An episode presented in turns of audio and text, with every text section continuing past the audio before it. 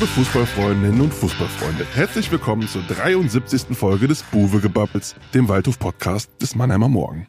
Mein Name ist Alexander Müller und ich begrüße alle Hörerinnen und Hörer recht herzlich. Mit mir im Studio in der Dudenstraße ist mein lieber Kollege Thorsten Hof. Hallo Thorsten. Hallo Alex. Thorsten, wie man dich so kennt, hast du äh, ja in Sachen Work-Life-Balance wieder mal alles richtig gemacht. Während ich mich als Berichterstatter durch diese Waldhof-Krise kämpfen muss, hast du dich erst einmal in den Herbsturlaub verabschiedet. Ich glaube, du warst im Schwarzwald, wenn ich mich richtig erinnere.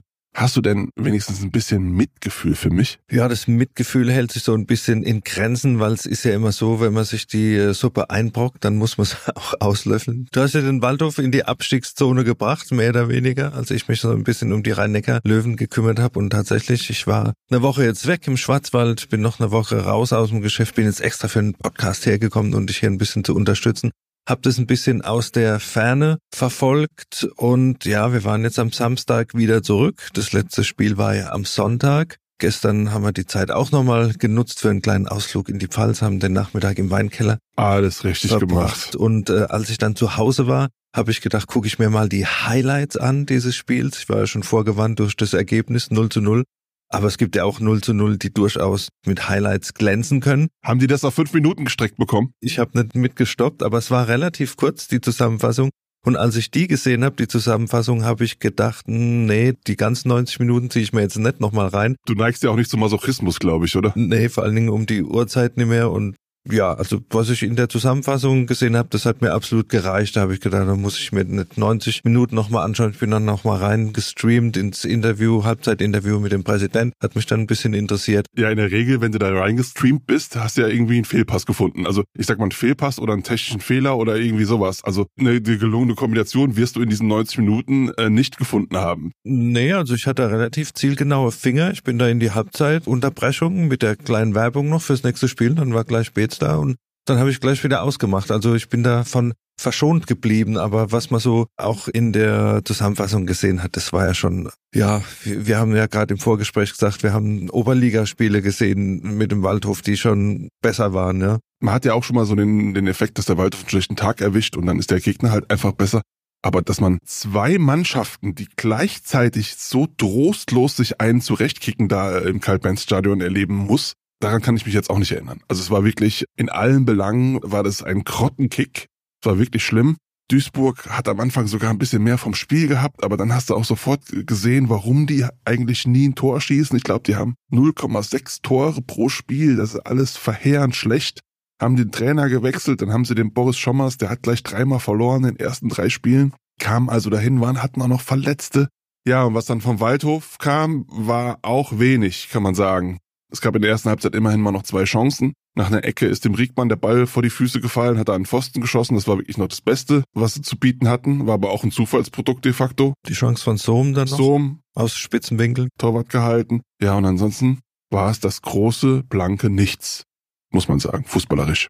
Ja, ich muss ja gestehen, ich habe mir noch tatsächlich die ersten zwölf Minuten angeschaut, live, bevor wir dann weggefahren sind am Sonntag weil in den ersten 40 Sekunden oder in den ersten zwei Minuten passiert ja oft was. Immerhin überstanden diese Phase, bis wir dann tatsächlich äh, uns ins Auto gesetzt haben. Dann aber auch wohl nicht mehr viel passiert, aber auch in der Zusammenfassung, was zu sehen war, es waren wieder durchaus kitzlige Situationen dabei, bei Standards, bei langen Bällen. Also wenn Duisburg, also wenn da eine andere Mannschaft auftaucht, die mehr Selbstvertrauen hat, die mehr Qualität im Angriff hat. Ich glaube, Duisburg hat noch kein eines Stürmertor gemacht, ja.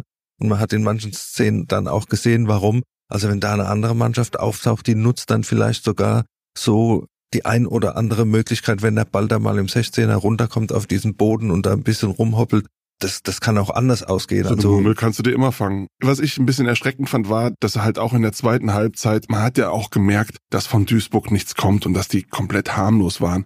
Und dass sie da nicht mal ein bisschen mit mehr Vehemenz auf das Tor gegangen sind, weil man muss schon sagen, wenn man gegen die nicht im Heimspiel gewinnen will, gegen wen soll man dann eigentlich noch ein Heimspiel gewinnen in dieser Saison? Weil die waren wirklich das Schlechteste, was ins Karl-Benz-Stadion gekommen ist diese Saison, diese Duisburger, bei allem Respekt.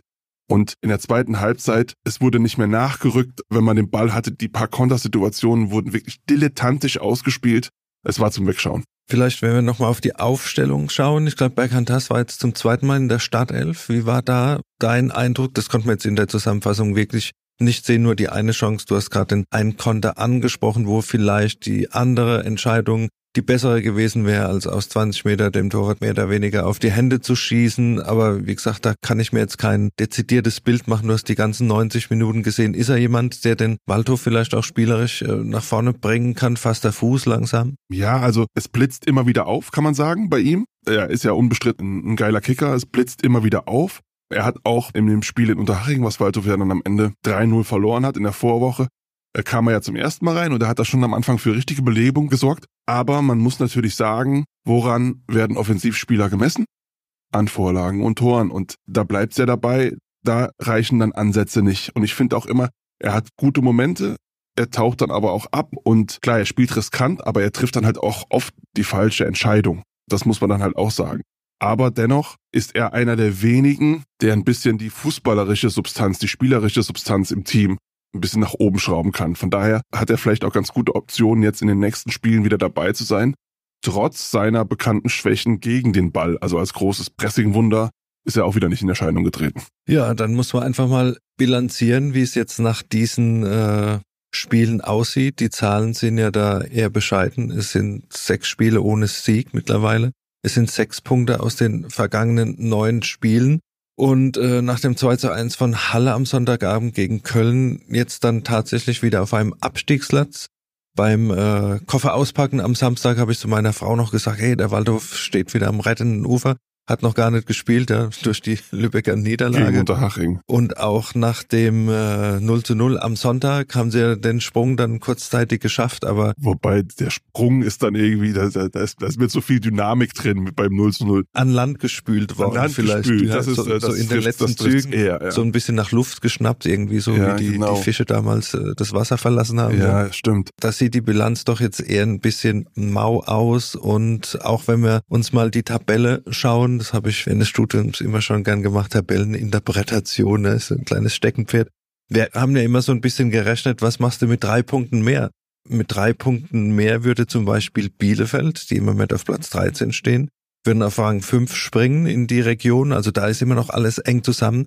Aber beim Waldhof ist es mittlerweile tatsächlich so, mit drei Punkten mehr wirst du vom 17. gerade mal so in Richtung 15. Platz kriechen und das zeigt so ein bisschen die Dramatik, die auch dahinter steckt, weil die Tabelle hat sich jetzt ein bisschen geschüttelt. Oben sind zwei Mannschaften, die im Gleichschritt da Richtung ja ihren Ambitionen marschieren mit Dresden, Regensburg. Dann ist dahinter noch ein breites Mittelfeld, haben wir gerade angesprochen. Tatsächlich Bielefeld sogar noch Chancen, ja, da weiter dran zu bleiben.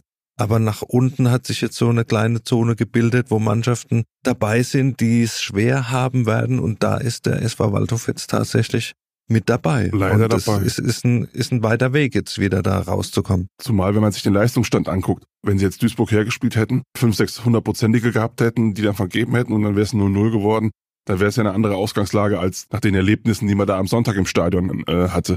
Das ist ja fast schon äh, unglaublich, aber es wurde ja schon als kleines Erfolgserlebnis verkauft, dieser Punktgewinn nach dem Motto, jetzt haben wir mal zu Null gespielt, jetzt haben wir mal nicht verloren. Und das zeigt ja so ein bisschen, wie auch die Ansprüche gesunken sind, ehrlich gesagt. Ja, also wenn, wenn man mit so wenig zufrieden ist mittlerweile, dass man sich erstmal so halbwegs konsolidiert. Und auf der Schiene wird es jetzt weitergehen. Es stehen noch äh, sechs Ligaspiele an bis zur Winterpause mir fehlt so ein bisschen die Fantasie, wie da jetzt auf einmal der große Knoten platzen soll und die da auf einmal zwei Siege oder drei Siege am Stück einfahren. Also da bin ich mal sehr gespannt. Wir sitzen jetzt hier ja Montagvormittag, wie immer, wenn der Podcast produziert wird, erscheint er dann immer mittwochs.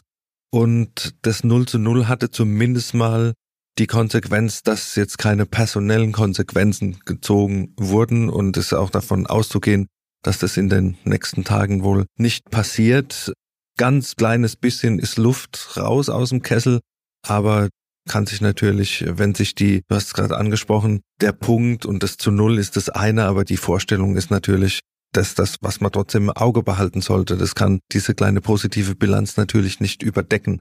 Und da geht's immer drum, Entwicklung der Mannschaft, Perspektiven, wie kann's weitergehen, Denkst du, dass wir das Paar Rehm Schork bis zur Winterpause noch in Verantwortung sehen? Naja, also man muss ja ehrlicherweise sagen, sowohl das, was Präsident Beetz am, am Sonntag bei Magenta gesagt hat, als auch das, was Rehm so vor und nach den Spielen äh, von sich äh, gibt, bewegt sich schon relativ äh, stark im Bereich der Durchhalteparole. Also das ist, jetzt müssen wir zusammenhalten und jetzt müssen wir zusammen uns aus diesem Tal herauskämpfen. Ja, also irgendwie eine Idee, wie man da fußballerisch jetzt rauskommt, ist da jetzt nicht zu erkennen, außer dass man jetzt versucht, erstmal hinten stabil zu stehen und dann äh, ist es dann so, Floskelalarm vorne hilft der liebe Gott. Und das ist leider im Moment so. Also wenn du dir das äh, nicht vorhandene Offensivspiel des SV Waldhof anguckst, dann braucht's wahrscheinlich den lieben Gott, dass da mal irgendwie einer reinrutscht oder einer, einer reingemurmelt wird, ja. Dementsprechend, sie dürfen jetzt erstmal weitermachen. Beetz hat ja auch so äh, durchblicken lassen, dass er nicht zu Aktionismus neigt. Aber wenn sich diese Negativserie fortsetzen sollte, jetzt steht ein Spiel in Essen an, fünfmal am Stück gewonnen. Die haben also eine breite Brust im Gegensatz zum Waldhof. Wenn sich die fortsetzen sollte, wird es allerspätestens in der Winterpause Konsequenzen geben, weil man kann ja nicht riskieren abzusteigen.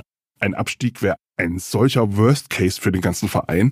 Man weiß aus eigener bitterer Erfahrung, wie schwer es ist, aus der Regionalliga Südwest wieder rauszukommen, ja. Guckt man sich Kickers Offenbach an, ja. Ex-Trainer Neidhardt, ganz trist, die haben jetzt am Wochenende wieder 1-3 gegen Mainz 2 verloren. Also die reden noch über ganz andere Probleme. Nee, aber zurück zum Waldhof.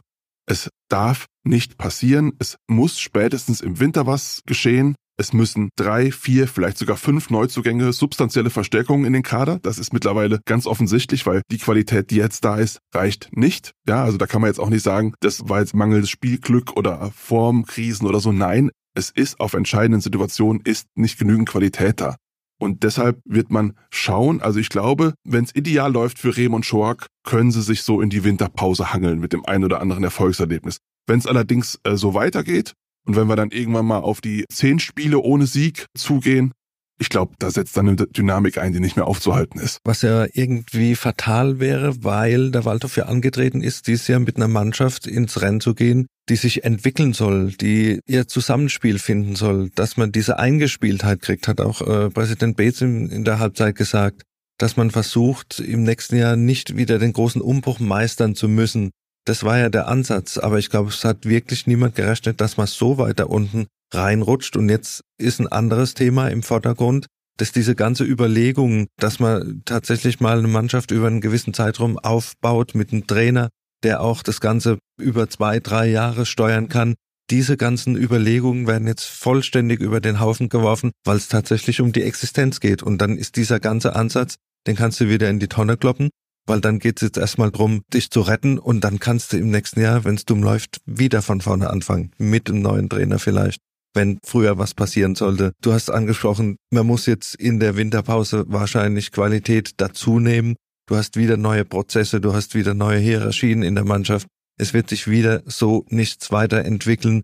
Und die Frage ist natürlich auch, wen kriegst du wieder im Winter? Du hast jetzt von vier, fünf Leuten gesprochen. Das sind Leute, die aus der zweiten Liga vielleicht runterfallen, aber die kannst du jetzt natürlich auch nicht locken mit dem Projekt Waldhof für die Zukunft, sondern das ist ja ein Projekt Klassenerhalt, ja, und die Motivation dahin zu gehen, um den Karren aus dem Dreck zu ziehen, ist ja eine andere, als wenn ich eine Perspektive habe, irgendwann mal in der zweiten Liga zu spielen. Und da kriegst du jetzt natürlich gestandene Spieler, mit äh, Erfahrung, Zweitliga-Erfahrung, die zu motivieren, zu so einem kriselnden Club zu gehen.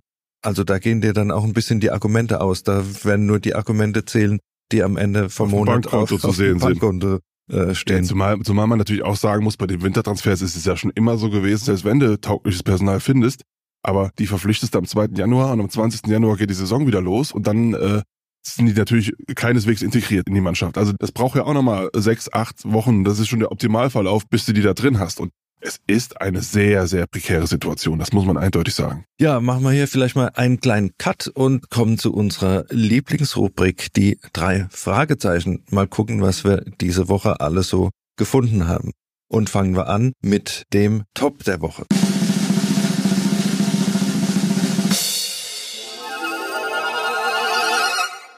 Ja, Thorsten, ich bin äh, ja, ja ganz aus dem Häuschen. Ich habe jetzt eben so, so viel über dieses Spiel gelästert, aber es ist ja zu Null ausgegangen.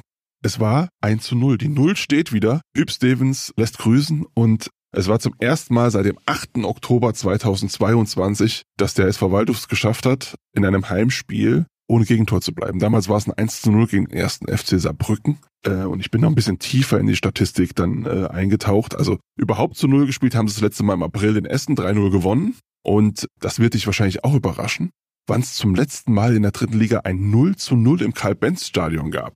Weil ich hatte so am, am Sonntagnachmittag, das Spiel war ja jetzt nicht so prickelnd, dann da hatten wir mal Zeit, ein bisschen zu recherchieren zwischendurch. Ich hatte so den Eindruck, du warst jetzt relativ regelmäßig hier immer bei den Spielen, aber 0 zu 0, wann war das eigentlich zum letzten Mal? Das gab's lange nicht. Und es ist wirklich so gewesen.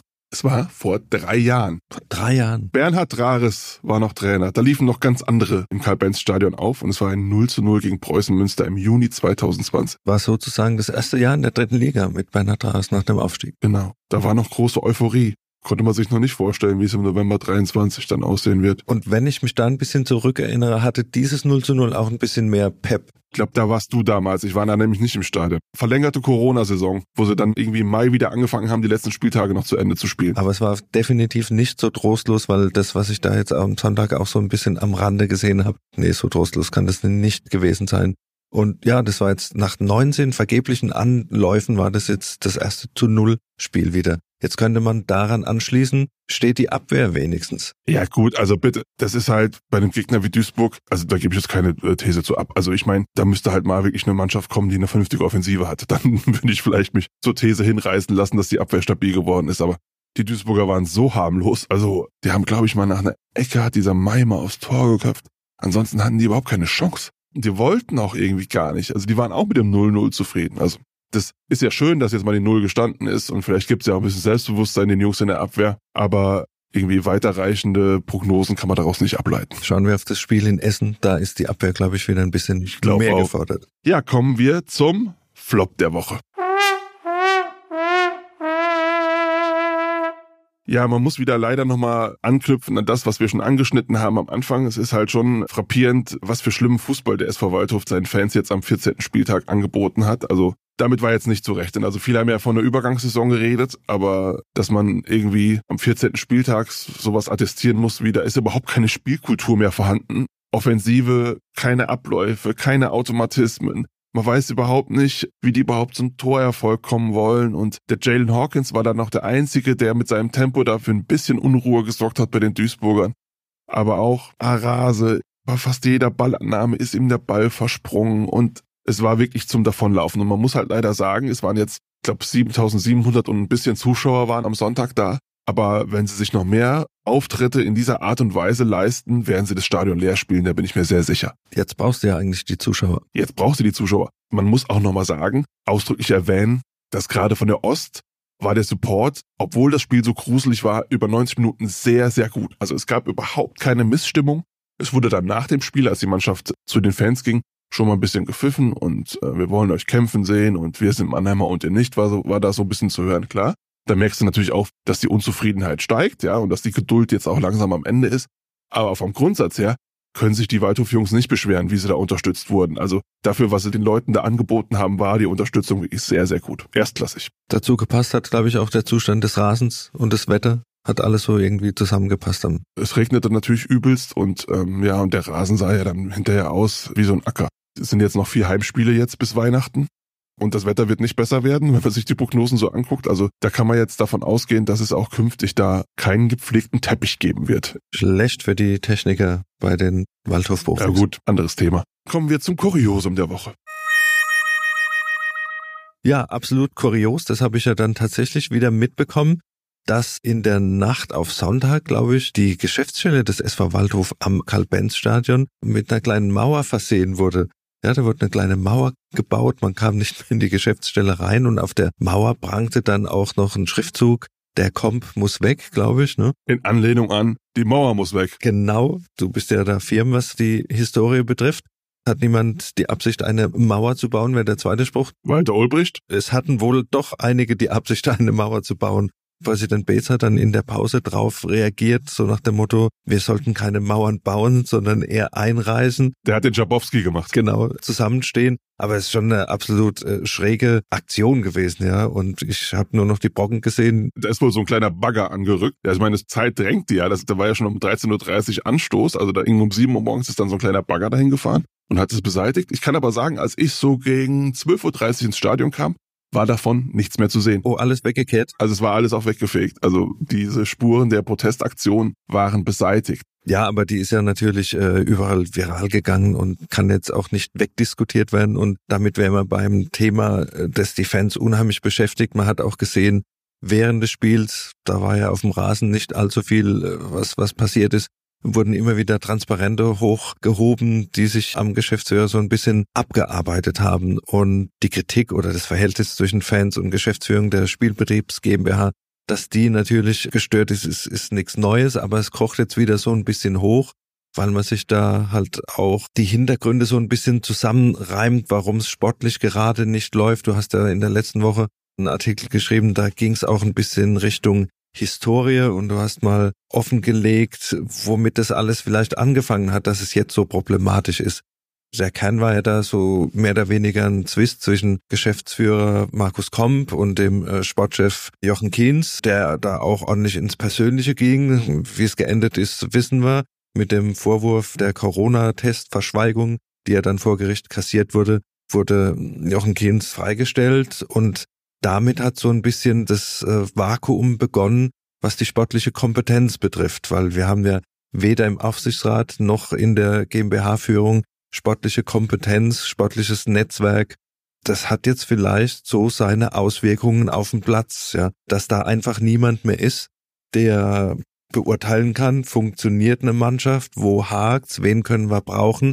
Wir haben zwar Sportgeschäftsführer Tim Schork, aber wenn man hört oder gehört hat, äh, Ben Bates hat ja dann gesagt, als die Stelle vakant war, wir haben ja ganz tolle Bewerbungen, prominente Namen. Man hat sich dann doch für die eigene Lösung entschieden. Da muss man jetzt dann nach der Saison Bilanz ziehen und ja, gucken, ist der Kader richtig zusammengestellt worden? Wie gesagt, äh, Tim Schork steht ja da mit in der Verantwortung und dass da die sportliche Kompetenz so ein bisschen abhanden gekommen ist im großen Stil, lässt sich einfach nicht wegdiskutieren. Und das spüren auch die Fans und arbeiten sich jetzt so ein bisschen an der Personalie Markus Komp ab. Ja gut, ich meine, man muss ja jeden einzelnen Mitarbeiter immer daran messen, was hat er für Ergebnisse vorzuweisen in seinem Arbeitsbereich. So, Punkt. Dann äh, schauen wir uns mal an. Markus Komp ist beim SV Waldhof für die Finanzen, fürs Sponsoring, für diese Dinge zuständig. Der Schuldenstand der GmbH ist seit der Ausgliederung auf, also die Verbindlichkeiten insgesamt auf knapp neun Millionen Euro gestiegen. Ja, also man kann davon ausgehen, wenn der Herr Beetz irgendwann sagen sollte, äh, ich schieße da nichts mehr zu, dann äh, blicken die ganz schweren Zeiten entgegen. Es gibt nicht nur den Fall Kiens, es gab insgesamt neun Verfahren vor dem Arbeitsgericht, wo man sich mit ehemaligen Mitarbeitern wieder getroffen hat, wo es dann zu Arbeitsgerichtsprozessen kam. Das ist jetzt auch kein Gütesiegel, kann ich gerade sagen, fürs Betriebsklima. Und dann kommen wir zum großen Bereich Sponsoring. Und da gab es ja dann auch in der vergangenen Woche nochmal eine neue Entwicklung. Der vor sechs Monaten im April wurde All About Sport engagiert. Es ist ein Sportrechtevermarkter. Dann hat also der SV Waldhof die Sponsorensuche, die ja immer schwierig schon gewesen ist, in externe Hände gegeben. Und die sollten halt jetzt in Form einer Vollvermarktung für den SV Waldhof die Sponsoren suchen und auch die bestehenden Sponsoren pflegen. Und da hat man jetzt nach einem halben Jahr schon wieder die Reißleine gezogen, also Rolle rückwärts gemacht. Ich will da jetzt gar nicht so sehr ins Detail einsteigen, aber dann gab es dann eine Pressemitteilung, wo man dann auch wieder uns mit einer klassischen Lüge vors Schienbein getreten hat. Also da muss man halt klar sagen, da wurde dann halt behauptet, das, was wir berichtet hätten, wird nicht der Wahrheit entsprechen. Entsprach natürlich komplett der Wahrheit, ja. Insofern, dass man unzufrieden ist. Unzufrieden mit dem Output, der da von der Agentur gekommen ist, haben übrigens andere Zeitungen auch so berichtet. Nur wir wurden da erwähnt kann man sich jetzt auch seinen Teil zu denken, muss man dann halt auch sagen. Nein, aber im Sponsorenbereich, wir haben auch darüber berichtet, der Hauptsponsor letzte Saison, SE Trading, das, da waren welche dabei, unter anderem äh, Ex-Profi Ali Ibrahimai, das waren Leute, die hatten richtiges Waldhof-Herzblut und die haben sich da mehr oder weniger verprellt gefühlt und auch unter anderem, weil die Betreuung durch die Geschäftsführung nicht so war, wie man sich das vorstellt und wie das bei anderen Vereinen auch funktioniert. Dann muss man halt sagen, wenn man sich diese Ergebnisse anguckt des Wirkens von Markus Komp, dann darf er sich nicht beschweren, dass er so kritisiert wird. Das ist ganz klar. Ja, weil in seiner Verantwortung liegt die Führung der GmbH. Und betriebswirtschaftlich betrachtet ist seit dem Aufstieg in die dritte Liga wurden immer nur Miese geschrieben. Es wurde ein Gewinn mal so ein bisschen angedeutet, der wurde dann von Corona kassiert, aber danach war in jeder Saison stand ein Minus unterm Strich das äh, Bernd Bates dann entsprechend ausgleichen musste. Und ja, wenn ich eine Firma führe, die immer nur Minus schreibt, muss ich mich irgendwann mal fragen lassen, warum das so ist. Und da hast du es eben angesprochen, Einnahmeseiten. Klar, jetzt wird wieder angeführt, neues Stadion würde mehr Sponsoren bringen, würde die Zuschauer mehr. Was zu beweisen wäre. Was zu beweisen wäre. Wie gesagt, das ist alles hypothetisch, aber wir sind ja im Moment an dem Punkt, wo wir den Ist-Zustand einfach mal bilanzieren müssen. Und da steht unterm Strich einfach jedes Jahr ein Minus. Das ist äh, als Geschäftsführer sicher nicht das, was man sich äh, wünscht oder was man dann auch als Ziel hat. Und Bernd Beetz hat ja auch dezidiert gesagt, das muss sich irgendwann mal ändern, damit die Abhängigkeit von ihm nicht so gegeben ist. Und was ich bei seinem Halbzeitinterview ganz interessant fand, er wurde ja auch auf die Situation mit dem kleinen Mäuerchen angesprochen. Und die Kritik hat gesagt, äh, die Kritik findet er etwas überzogen, was man aber so interpretieren könnte, dass die Kritik vielleicht auch ein bisschen berechtigt wäre. Und das ist ja ein durchaus neuer Zungenschlag. Das ist nicht mehr diese uneingeschränkte Solidarität. Weil normalerweise wäre die Reaktion gewesen, wenn irgendwelche Transparente gegen den Geschäftsführer aufgehängt werden, dass sein Vertrag vorzeitig verlängert wird. Um drei bis fünf Jahre. Das hatten wir beim letzten Mal so. Ja, also diese, dieses Unverbrüchliche und so.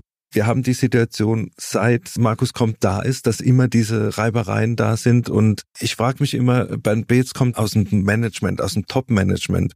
Und wenn da Abteilungen nicht funktionieren, würde ich denken, dass er in seiner beruflichen Praxis da auch mal auf den Tisch geklopft hat und die Leute herzitiert hat und dann ging es mal drum, erklären Sie mir bitte, warum das in Ihrem Bereich gerade nicht so läuft, ja. Stimmt. Ich denke mal, ist da schon ständig im Austausch, aber dass da nie Konsequenzen äh, gezogen werden, ist eigentlich vor dem Hintergrund und vor seiner Vita eigentlich als, als Topmanager ist es schon sehr erstaunlich, dass man da so lange eigentlich die Augen davor verschließt oder es zumindest in Kauf nimmt, dass es so ist.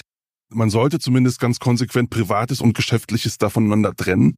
Und ich finde, es ist ja auch im Eigeninteresse von Herrn Beetz, dass er auf der Sponsoring-Seite äh, gute Einnahmen hat, weil die Löcher, die da entstehen, dreimal darfst du raten, wer die dann stopfen muss am Saisonende. Das ist niemand anderes als Bernd Beetz selbst. Dafür bezahlt er halt mit seiner eigenen Kohle. Er hat ja auch ein Eigeninteresse daran, dass es da irgendwie vorangeht und dass der Verein da auf gesundere Füße gestellt wird. Und ich finde, dann immer nur zu sagen, ihm fehlt das Commitment aus der Wirtschaft, Mannheimer Wirtschaft oder der regionalen Wirtschaft, das stimmt bestimmt zum Teil, aber es ist auch zu einem großen Teil hausgemacht was, was da passiert im Sponsoringbereich. Ja, einfach weil sich die Sponsoren dann vielleicht auch nicht mitgenommen fühlen, wenn man mal auf die Sponsorenwand guckt. Mannheimer Firmen, wir sehen da Fuchs Petrolub, wir sehen Eichbaum, wir sehen die MVV, aber dann wird's hinten raus auch schon dünn, was die größeren alteingesessenen Firmen betrifft, die vielleicht sich hier anschließen könnten. Und da denke ich halt auch immer, ist es eine Frage, wie gehe ich mit den Sponsoren um?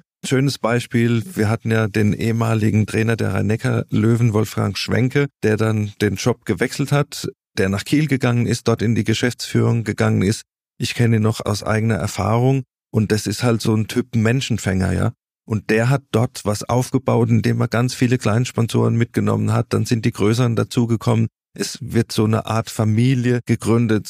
Das sind Events, wo sich die Leute kennenlernen und wo sich alle hinter dem Ziel so ein bisschen versammeln und äh, so eine Gemeinschaft entsteht, auch aus dem wirtschaftlichen Umfeld. Da wird der kleine Bäcker genauso behandelt wie das große Autohaus, ja.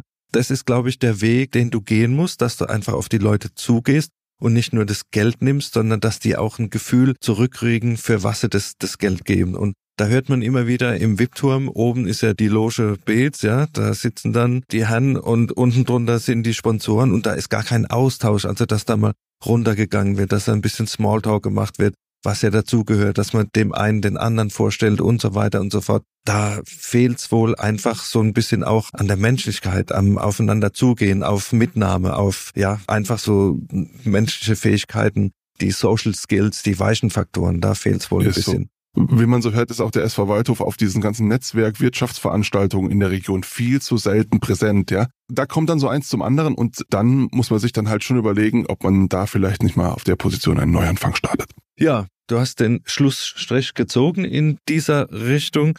Wir schauen jetzt einfach mal, was uns demnächst noch erwartet. Du hast vorhin schon kurz angerissen. Am Sonntag 16.30 geht's nach Essen. Kein leichtes Auswärtsspiel. Danach dann gehe ich mal wieder ins Stadion und guck mir BV-Pokal an. Das ist das Viertelfinale. Viertelfinale schon, genau beim SV Sandhausen ist natürlich auch äh, eine Hürde. Könnte man unter schwierig verbuchen. Könnte man das schwierig verbuchen und vielleicht ist da auch schon die zweite Option in dieser Saison äh, schnell erledigt, was schade wäre, mhm. wenn man sieht, was äh, Drittligisten alle so in, im DFB-Pokal anstellen können. Ne? Ein kurzer Exkurs, also bitte, für mich ist der erste FC Saarbrücken, das werden die Waldhof-Fans vielleicht nicht so gerne hören, aber das ist die neue Mutter aller Pokalsensationen. Also das ist wirklich, dass die gegen Bayern gewinnen konnten, das ist auch nicht vergleichbar mit einer Pokalsensation vor 30 Jahren. Das ist absolut unglaublich. Entschuldigung, dass ich unterbrochen habe. Nee, ich habe ja gerade gesagt äh, Ja. oder darauf hingeführt, was Drittligisten alles anstellen können, also absolut sensationell. Und auch was da natürlich finanziell möglich ist, ja, das muss man natürlich auch betrachten. Die stehen jetzt im äh, Achtelfinale. und da gibt's ordentlich Kohle. Siebenstellig schon, ja. Ja, das wird den Etat auch freuen bei den Saarbrücker Freunden, die ja eigentlich auch andere Ziele hätten, ein bisschen hinterherhinken. Aber ich glaube, da ist die Saison schon so ein bisschen gerettet, wenn nicht noch mehr verrutschen sollte. Und dann äh, kommt das Heimspiel gegen Ferl. Die sind auch besser als gedacht, ne? Da solltest du mal wieder punkten, würde ich sagen. Meine Güte. Ja, was tippen wir denn in Essen? Jetzt komm, du fängst jetzt mal an. Ich fange an, aber wenn ich mir das betrachte, was ich am Sonntag gesehen habe, würde ich einfach ein 2-0 für Essen tippen. So leid mir's tut. Ich habe auch 2-0 im Kopf gehabt. Wieso soll ich jetzt was anderes sagen? Ich tippe auch 2-0 für Essen. Es hilft ja nichts. Reality bites. So ist es halt im Leben. Da müssen wir uns halt dann auf das Heimspiel ein bisschen konzentrieren. Vielleicht gibt's ja doch die Pokalsensation und die Euphorie mit, mitgenommen ins Karl-Benz-Stadion. Okay, das war's auch schon wieder mit der heutigen Folge und wir freuen uns wie immer auf euer Feedback und weitere Ideen. Schreibt am besten an podcast.mannheimer-morgen.de und folgt uns auf Facebook oder Instagram. Lasst uns ein Abo da, damit ihr in Zukunft keine Folge mehr verpasst.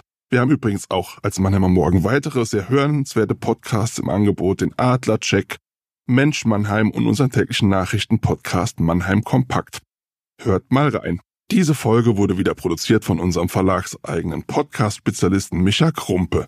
Tschüss, bis zum nächsten Mal, wenn wir uns wieder melden am 22. November nach dem Viertelfinale im Badischen Verbandspokal in Sandhausen. Alles Gute von Alex Müller. Und Thorsten Hof.